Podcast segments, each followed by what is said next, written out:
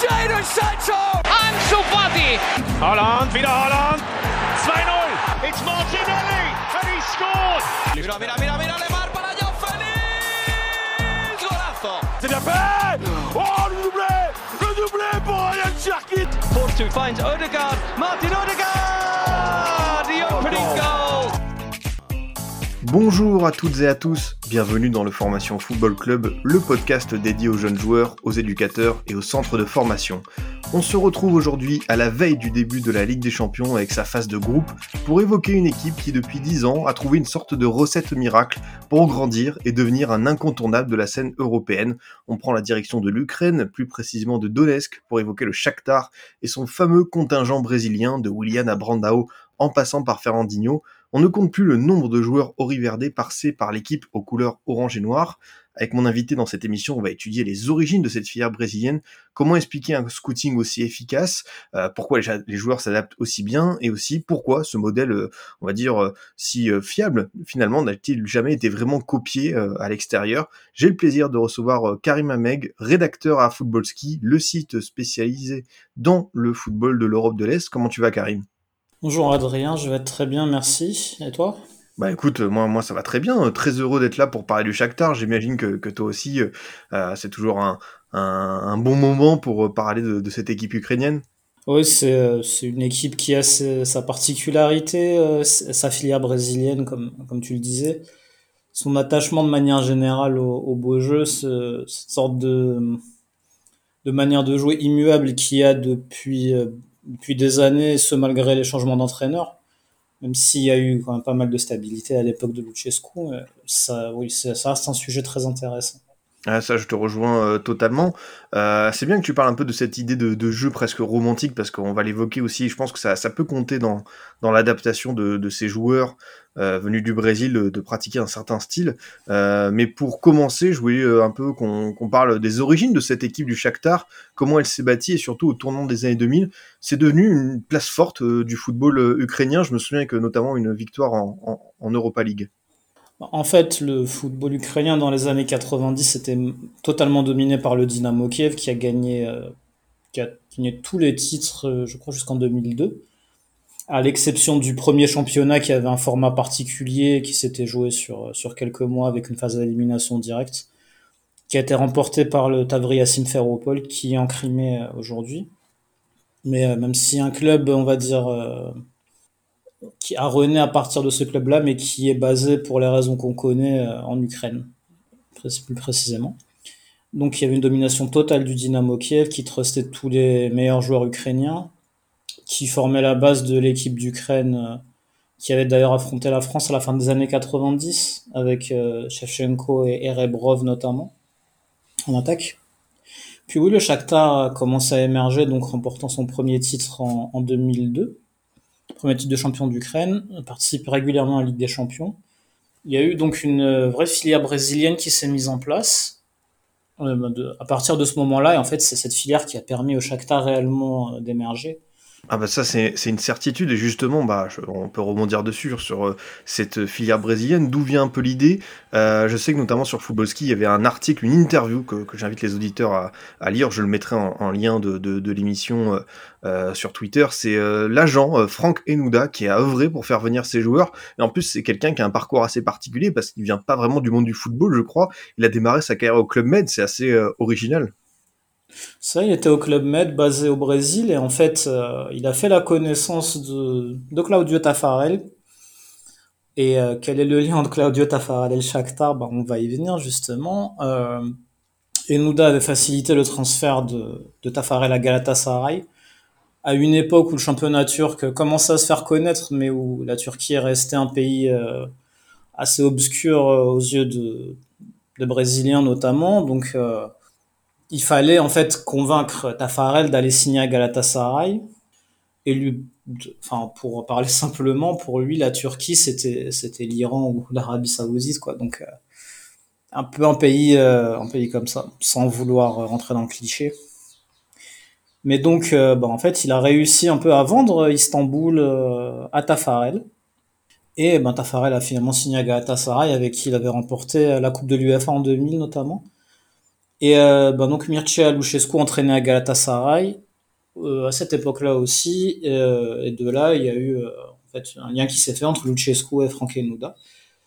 Et quand Lucescu a pris les rênes du Shakhtar en, en 2004, ça a permis en fait ben, d'alimenter la, filière brésilienne, donc de de permettre des jeunes, à des jeunes brésiliens d'aller au Shakhtar parce que la particularité des brésiliens qui arrivent c'est que c'est des jeunes joueurs à quelques exceptions près donc euh, donc c'est comme ça que, que c'est né c'est comme ça que le club a pu monter en puissance Justement, sur euh, ce, modèle, euh, c'est une cellule de recrutement qui est, on va dire, très efficace et présente. Est-ce que tu peux nous détailler un peu les coulisses? Parce que ils sont présents à Rio, à Sao Paulo, à Santos, dans toutes les villes qui comptent au Brésil sur le, plan du ballon rond.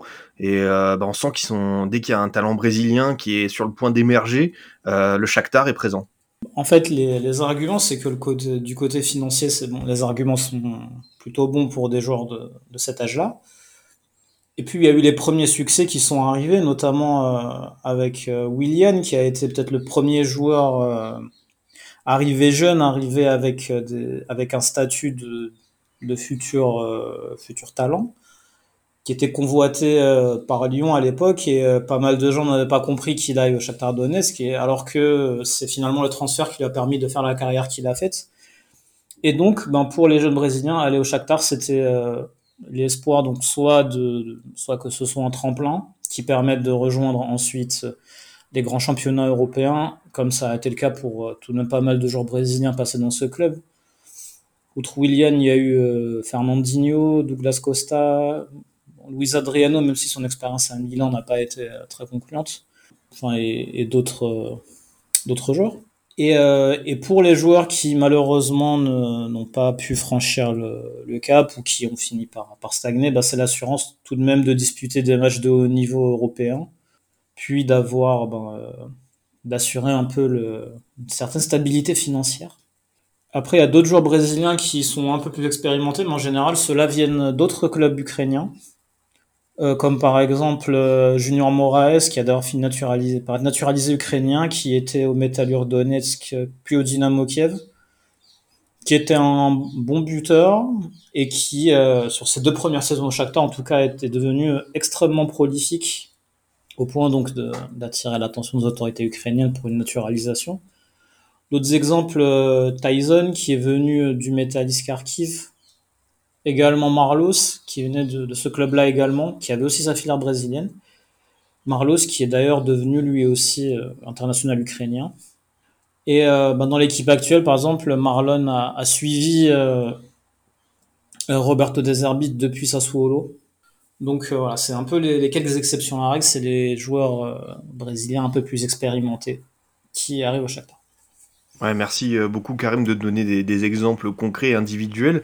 Euh, selon toi, quelles sont les qualités, on va dire, bah, un peu globales, hein, techniques, mentales et athlétiques, que euh, les dirigeants du Shakhtar, les scouts du Shakhtar, recherchent chez ces profils venus du Brésil?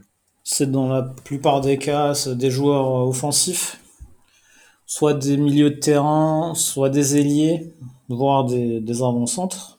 Donc oui, la technique, le dribble, la qualité de passe, il y a aussi, il y a aussi de profils défensifs plus rarement, mais par exemple un joueur comme euh, comme Dodo arrivé récemment, c'est un latéral qui est aussi assez offensif, donc euh, c'est vraiment des joueurs adaptés justement à un jeu tourné vers l'avant. C'est vraiment la priorité. Et tu l'as dit euh, sur euh, l'aspect euh, mental, finalement, l'adaptation, bah, c'est pas évident pour ces jeunes joueurs de partir à l'autre bout du monde. Dans, on sait des, un changement aussi de, de, de climat. Hein. La, météo est quand même très différente entre le Brésil et l'Ukraine.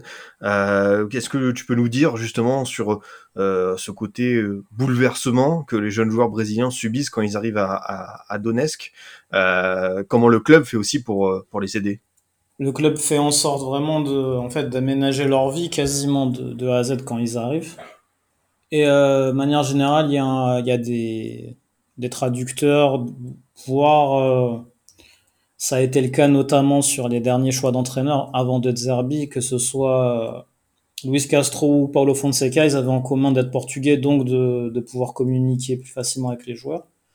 Et donc euh, après l'avantage aussi du, du championnat ukrainien, c'est qu'il y a quand même une trêve assez longue en hiver et ça permet euh, aux joueurs quand même de pouvoir rentrer au pays ou de pouvoir avoir des vacances. Euh, va pas dire longue parce que la préparation démarre assez tôt, qu'il y a pas mal de matchs amicaux qui sont faits euh, généralement pour pouvoir aborder la Coupe d'Europe juste euh, juste après dans une condition physique euh, à dire acceptable parce que c'est souvent ce qui a fait défaut justement, c'est la condition physique, c'est souvent les premiers matchs de reprise voire des équipes qui n'ont qu'un ou deux une ou deux de championnat dans les jambes donc donc on va dire il y a beaucoup de beaucoup de préparation, mais ça permet quand mais quand même le championnat, enfin la phase A championnat se termine en fin novembre début décembre, ça permet quand même de couper, euh, on va dire sur une assez longue période.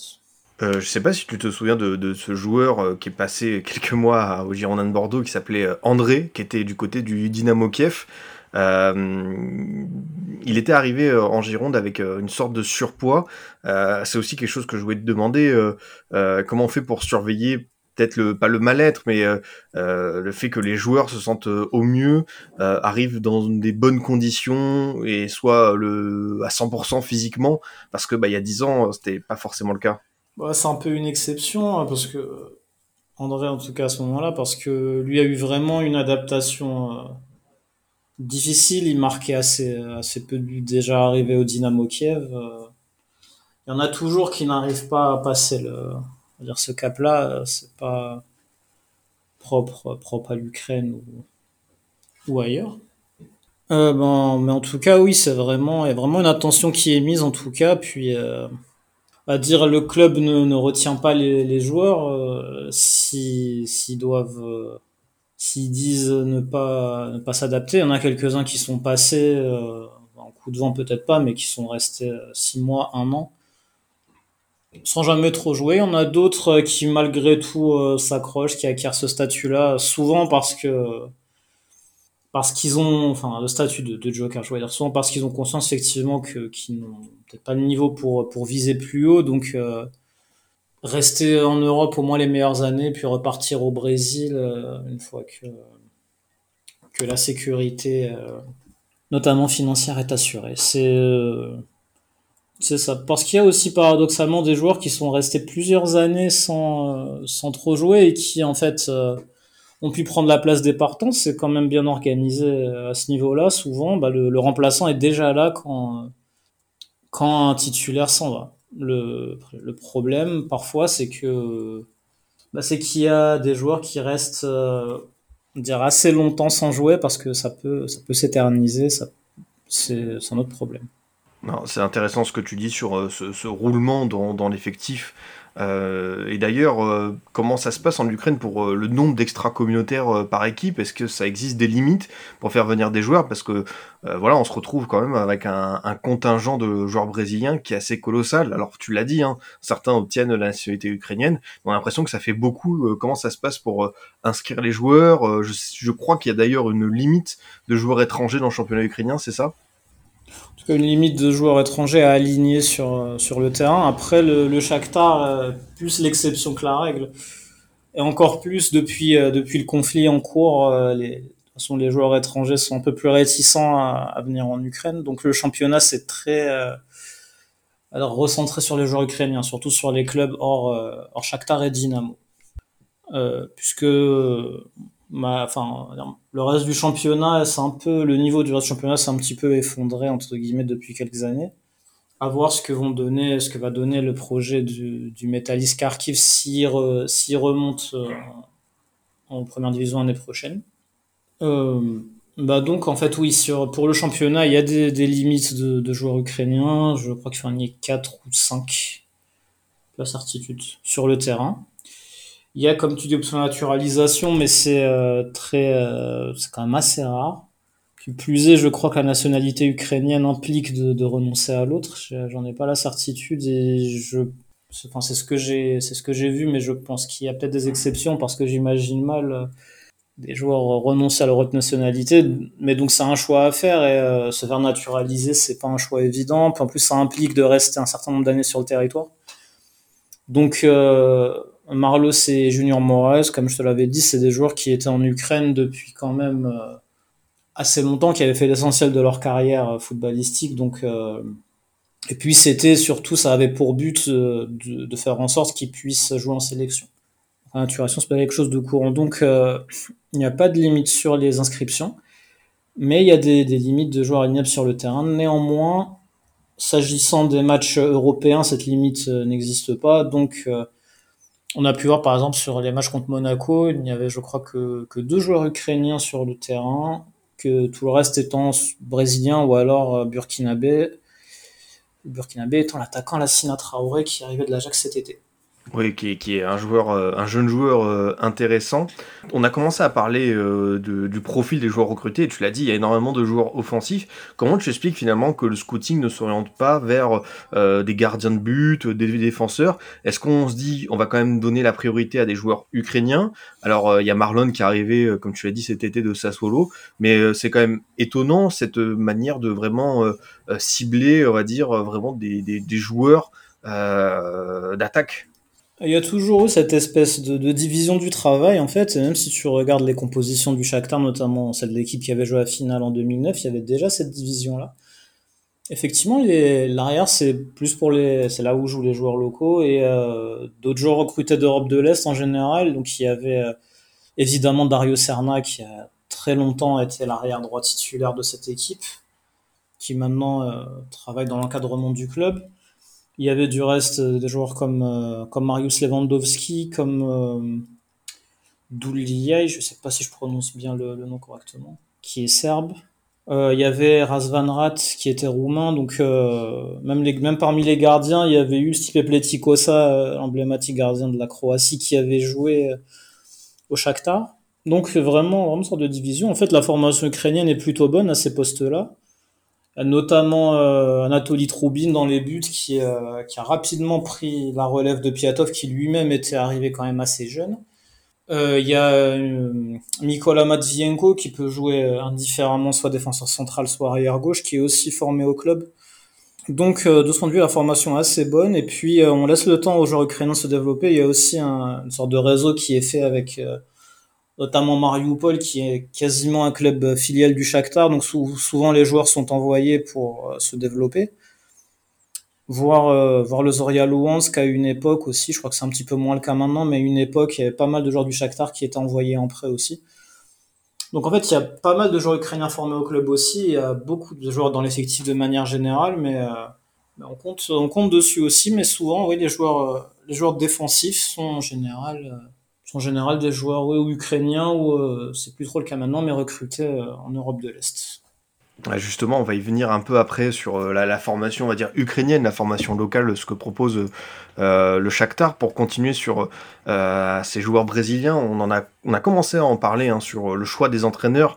Euh, bah, le Shakhtar depuis pas mal d'années quand même euh, s'appuie sur euh, des, des coachs étrangers. On a eu le mythique euh, Luchescu, euh, tu l'as dit, il y a eu les, les Portugais euh, Paulo Fonseca et, et Luis Castro. C'est désormais Roberto De Zerbi qui est, qui est sur le banc euh, depuis euh, euh, cette saison. Est-ce que cette dimension internationale, ça aide, selon toi, les jeunes joueurs brésiliens à, à bien s'intégrer? En fait, c'est tout, euh, il y a tout qui est orienté pour, euh, pour un seul but. Donc, le fait que ça soit des entraîneurs euh, étrangers, le fait que ce soit des entraîneurs plutôt offensifs, voire dogmatiques. On inscrit les joueurs dans un projet, effectivement, ça aide, pas mal. Et puis, le fait d'avoir pris des entraîneurs portugais, ça a pu faciliter l'intégration des joueurs brésiliens aussi. Luchescu lui-même, qui est polyglotte, parle aussi portugais, donc donc vraiment, oui, tout est tout est fait. En fait, c'est un sorte de projet de jeu et de projet de, vie euh, du, du Shakhtar. ah, Ça, c'est sûr, on, le, devine. On parle de cette équipe de Donetsk avec euh, une identité de jeu souvent poussée et recherchée, un, football assez offensif, plaisant à, voir. Euh, on a commencé à en parler. On va aussi chercher ces jeunes Brésiliens pour ça. On demande aux scouts de se pencher sur les joueurs qui peuvent épouser ce fameux projet de jeu.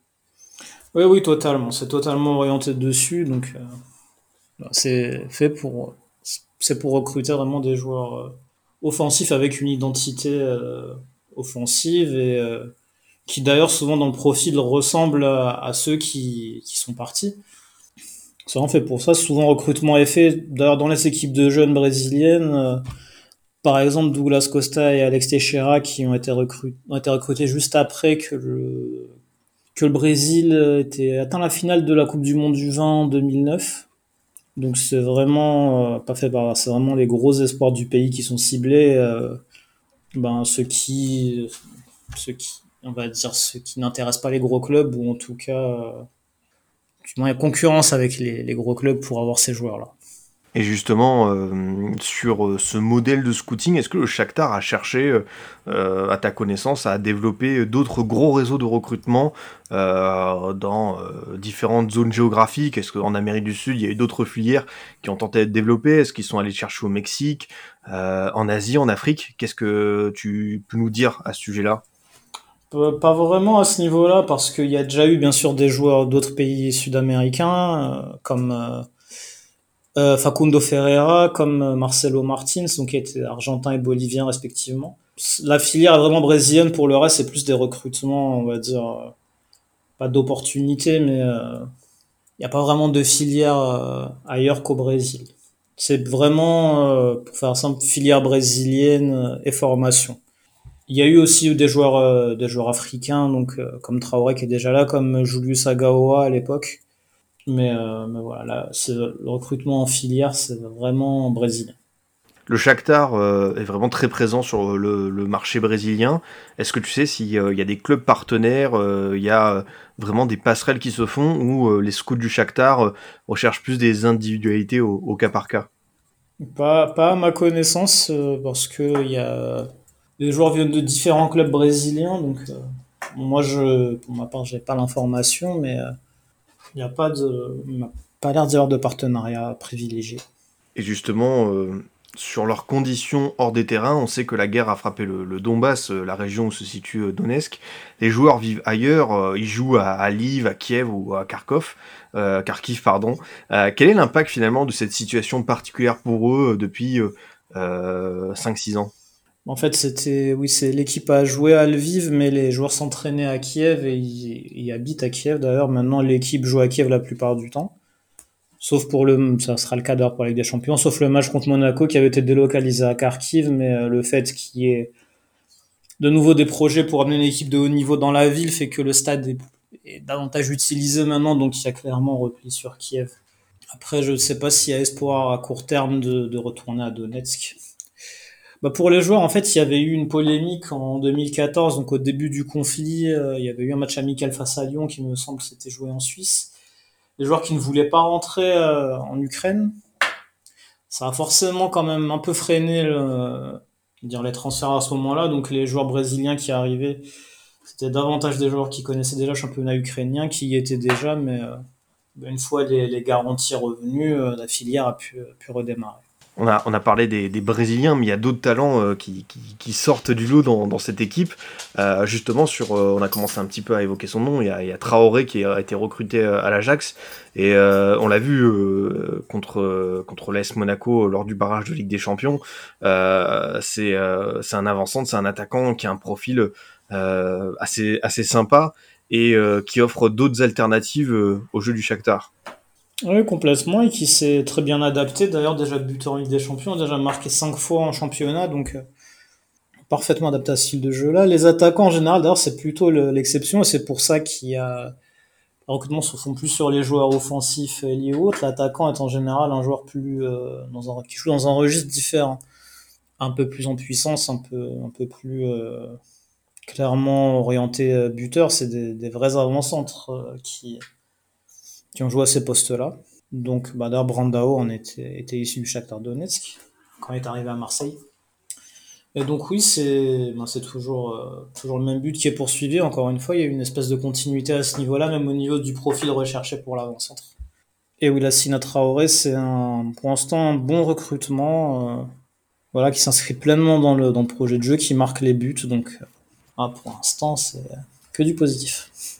Ah bah, je, te rejoins euh, totalement. Hein. Une autre individualité qui est qui est qui se montre à son avantage euh, depuis euh, plusieurs mois, c'est israélien Salomon et ça, ça, prouve aussi la force de, de ce Shakhtar, c'est d'aller chercher des, des talents là où d'autres clubs n'oseraient pas s'aventurer. Et c'est vrai que Salomon, à chaque fois que je le vois, bah moi je suis je suis emballé tout simplement.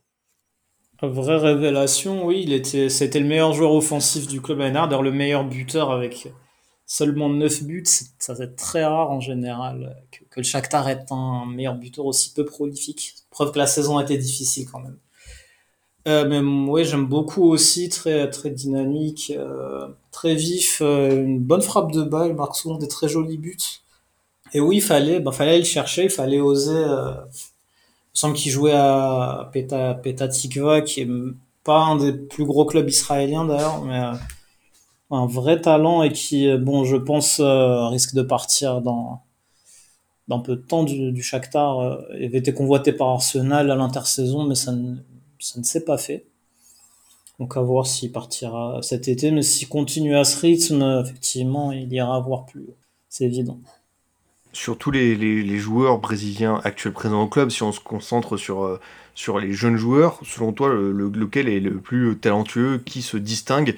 Est-ce que euh, Pedrinho, qui a quand même marqué un, but fantastique face à Monaco, euh, et euh, selon toi, sort du lot plus que d'autres, ou t'en, mets plusieurs dans le haut du panier? En tout cas, c'est lui qui vraiment fait la différence. Les autres sont là depuis assez longtemps. Ils ne sont pas tous épanouis de la même façon pour des raisons ou pour d'autres. Par exemple, Maicon, le, le milieu de terrain, a été blessé assez gravement, donc ça a freiné un peu son éclosion. Alors qu'il a un beau, potentiel aussi. euh, ouais, Pedrinho, j'aime beaucoup. Défenseur central, Vitao, pas mal. Et puis l'arrière droit, Dodo, qui euh, lui aussi avait fait euh, l'objet de rumeurs de transfert dans, des, dans des plus gros clubs européens. Dire c'est ceux qui ressortent pour moi aussi parmi les Brésiliens du club. Et d'ailleurs, euh, Pedrinho, si on s'attarde euh, un peu sur lui, euh, le, le, Shakhtar est allé chercher à, Benfica, c'est-à-dire que il est parti du Brésil, je crois, en 2020, euh, il venait des Corinthians, et dans aussi le, le poste, enfin, pas la post-formation, parce que Pedrinho, je crois qu'il a 22 ou 23 ans, mais dans le fait d'aller chercher des joueurs qui sont matures en Europe au bout d'une saison, le Shakhtar peut être aussi acteur du mercato. Oui, complètement. C'est pas c'est pas exclu non plus. Il y a des, opportunités à faire. euh, C'est aussi comme ça que fonctionnent les, filières. Ils ont ils savaient que bah, que souvent les clubs portugais aussi avaient pas mal de joueurs en réserve. euh, en quelque sorte, et que ça peut être intéressant de- d'aller chercher parmi ceux qui ne jouent pas trop dans ces clubs-là. C'est comme ça que Monaco avait réussi à recruter Bernardo Silva, dans mes souvenirs.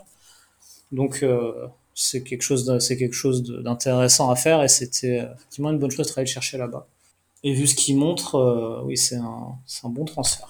C'est sûr, c'est sûr. Euh, je l'ai dit en introduction, euh, Karim, ce modèle du Shakhtar, d'avoir cette filière brésilienne bien identifiée avec de nombreux succès, on se demande finalement pourquoi d'autres clubs n'ont pas tenté de le recopier. Est-ce que c'est des contextes, des situations qui sont difficiles à élaborer? Comment toi t'expliques que finalement cette réussite soit assez unique par rapport à d'autres modèles comme par exemple à Red Bull, City Group Euh, La filière brésilienne du Shakhtar, ça se retrouve dans très peu de clubs en Europe finalement. Parce qu'il y a clairement un interlocuteur identifié qui permet de faire le lien. C'est pas toujours facile de recruter au Brésil, euh, puisqu'il y a souvent les histoires de, droits du joueur, euh, valoriser un certain pourcentage. ça peut, ça peut finir par coûter assez cher à un moment, donc c'est des risques qui prennent. Mais il y a ce contact privilégié, ça me rappelle un peu ce que faisait Lyon à une époque aussi, ben ça marchait de la même manière, il y avait un recruteur euh, privilégié, mais donc il y a beaucoup de concurrence, mais le, et le Shakhtar a fini, par devenir justement, ben, grâce aussi à la réussite de ceux qui, qui sont passés, euh, ben, une, euh, des destinations prisées des jeunes, des jeunes joueurs brésiliens. Donc voilà, c'est la continuité du modèle et la réussite du modèle qui fait que ça, ça perdure encore aujourd'hui. Ah bah, on espère que pour le Shakhtar, ça, va perdurer. On rappelle qu'ils sont dans, dans, dans ce groupe de Ligue des Champions avec euh, le Real Madrid, l'Inter Milan et le, le shérif euh, Tiraspol. Sur la formation locale, on a commencé à dire quelques mots, euh, Karim. Qu'est-ce que tu peux nous dire finalement des, Ukrainiens qui viennent de l'académie? Quel est le, le potentiel de ce centre de formation du Shakhtar? Est-ce que à l'échelle du pays, par exemple, le Dynamo Kiev domine ce secteur de la formation des jeunes ou le Shakhtar est devant selon toi? Dynamo Kiev domine. En plus, comme historiquement, c'est un club qui accorde plus de place aux Ukrainiens que le Shakhtar, forcément. Dire ça, ça reste privilégié comme destination, mais le, en tout cas, il, dire le, si le Dynamo Kiev domine, le Shakhtar n'est pas, pas loin non plus à ce niveau-là. Quand même pas mal de joueurs ukrainiens qui ont été formés au club. Le centre de formation est très bon malgré ben, le, la délocalisation forcée qui a dû avoir lieu. Il y avait notamment une finale de, de Youth League en 2015, perdue face à Chelsea. Il y a quelques très bons joueurs qui, qui en sont sortis et qui, euh, d'autres qui jouent toujours étant formés au club. Je pense notamment à Yaroslav Rakitski, qui était un très bon défenseur central gaucher, qui est maintenant aux Saint-Pétersbourg. Euh, comme Viktor Kovalenko, même si euh, il a peiné un peu à exprimer son potentiel. Euh, Ruslan Malinovski aussi en vient. Et euh, bah, justement, lui, ça permet d'éclairer un point intéressant aussi par rapport à leur modèle de formation des joueurs ukrainiens. Comme je te disais, ils ont des clubs partenaires. Donc beaucoup euh, Mariupol, qui est quasiment une équipe filiale du Shakhtar. Euh, et il y avait beaucoup de joueurs qui allaient aux, aux Oria Louhansk à une époque, et c'est comme ça que Malinovski, euh, donc, qui était formé au Shakhtar mais qui a été prêté aux Oria, a pu être repéré par Genk et puis par l'Atalanta où où il brille désormais. Donc oui, le centre de formation est d'un bon niveau, et quelques joueurs aussi parmi ceux qui ont remporté la Coupe du Monde U20 avec l'Ukraine euh, il y a deux ans, dont Danilo Sikan qui a fait ses débuts en sélection, qui a marqué face au Kazakhstan d'ailleurs pour sa première sélection. Donc ça reste un bon centre de formation aussi, donc qui permet euh, bah, les joueurs peuvent arriver en équipe première et en tout cas ou, en tout cas des opportunités ensuite de jouer dans l'élite malgré tout si euh, si les joueurs n'ont pas le niveau finalement pour le Shakhtar. C'est vrai que le, le, le, modèle du Shakhtar que tu nous décris de manière euh, assez euh, détaillée, et je t'en remercie, a l'air d'être finalement euh, assez complet, c'est-à-dire un, centre de formation qui fonctionne bien, euh, un club partenaire, plusieurs clubs filiales euh, pour développer ses, ses, ses talents locaux, et ce, cette réussite du scouting au Brésil, on a l'impression que le Shakhtar, pour se, se renouveler, avoir de nouveaux jeunes, talent, sait y faire, finalement, on a l'impression que le, le, le, tableau est parfait. C'est le cas, mais la limite un petit peu, c'est que finalement ces jeunes ne restent pas s'ils ont du talent. Ce qui reste, c'est que malheureusement, en quelque sorte, ils n'ont pas le niveau pour aller plus haut, et donc, euh... ah, donc le club a toujours du mal un peu à franchir ce cap-là. Euh, n'a pas fait, n'a pas franchi le premier temps en Ligue des Champions quand même depuis euh, 2018 et euh, va rarement plus loin que les huitièmes. La seule fois, c'est en 2011 d'ailleurs, élimination face, au, face à Barcelone, assez large et assez logique. Oui, c'est un peu, c'est un peu la, la, limite de ce modèle-là, c'est que finalement, bah, ça reste un club, un club tremplin. Et euh, bah, forcément, euh, c'est dur de convaincre un joueur talentueux de rester quand il y a des plus gros clubs qui frappent, pardon, qui frappent à la porte derrière. Donc voilà, c'est un modèle complet, ça permet d'assurer une certaine domination locale des qualifications régulières en Coupe d'Europe, mais il manque voilà vraiment en Coupe d'Europe en Ligue des Champions même, mais il manque vraiment voilà ce cap euh, pour que le Shakhtar devienne une vraiment une grande équipe européenne. Il y a eu euh, juste quelques performances en Ligue Europa des demi-finales en 2016 et en 2020, mais ça reste quand même euh, assez mince. C'est vrai, c'est intéressant ça comme constat parce que tu l'as dit, hein, et un trophée en Europa League. Euh, il y a eu des victoires euh, quand même euh, références en Ligue des Champions. Hein. On se souvient que l'an dernier, le Shakhtar euh, a battu le Real Madrid deux fois, je crois, c'est ça? Oui, deux fois. victoire, je crois, 3-2, 3-2 à Madrid, 2-0 à Kiev. Les deux matchs contre l'Inter, même si c'était clairement, on va pas dire miraculeux, mais en tout cas, le Shakhtar a été vraiment très dominé sur les deux matchs. Mais euh, oui, bon, c'est vraiment le, les deux claques euh, prises contre Mönchengladbach qui ont euh, qui ont coûté la qualification pour les huitièmes de finale finalement. Mais mais en fait, oui, c'est ça, c'est qu'il y a une, sorte d'alternance entre grosse performance et contre-performance derrière, parce que ça a fini en élimination par la Roma de manière assez logique aussi. En huitième de finale d'Europa League pour une équipe de ce standing-là, c'est un peu un peu décevant en fait. Euh, comme il y a des victoires références, mais il y a un petit manque de régularité. Euh, bah, il n'y a pas, il y a pas ce cap qui est franchi, en tout cas pas depuis, euh, pas depuis cette victoire en, Europa League, enfin ex coupe de l'UEFA. Et c'est vrai qu'un parcours, un beau parcours, ça permettrait à cette équipe, bah, un peu finalement comme euh, l'Atalanta, voire Leipzig ou l'Ajax, d'être un peu plus reconnu euh, à l'échelle européenne. Et justement, est-ce que tu penses que Roberto De Zerbi, euh, qui, a, qui, a, aimé travailler avec des jeunes joueurs euh, du côté de, Sassuolo, on pense notamment à, Maxime Lopez, à Boga, à Locatelli. Est-ce que c'est l'homme idéal pour mener à bien ce, projet du Shakhtar avec ces jeunes à développer, mais aussi les, ambitions, les résultats, l'envie de faire un beau parcours? Je pense qu'il peut, y parvenir. Après, tout dépend encore une fois de ce qu'on lui, a comme tâche. Maintenant, est-ce que, qu'on va dire l'idée c'est de développer les, jeunes, de les faire atteindre leur potentiel en sachant qu'ils vont partir?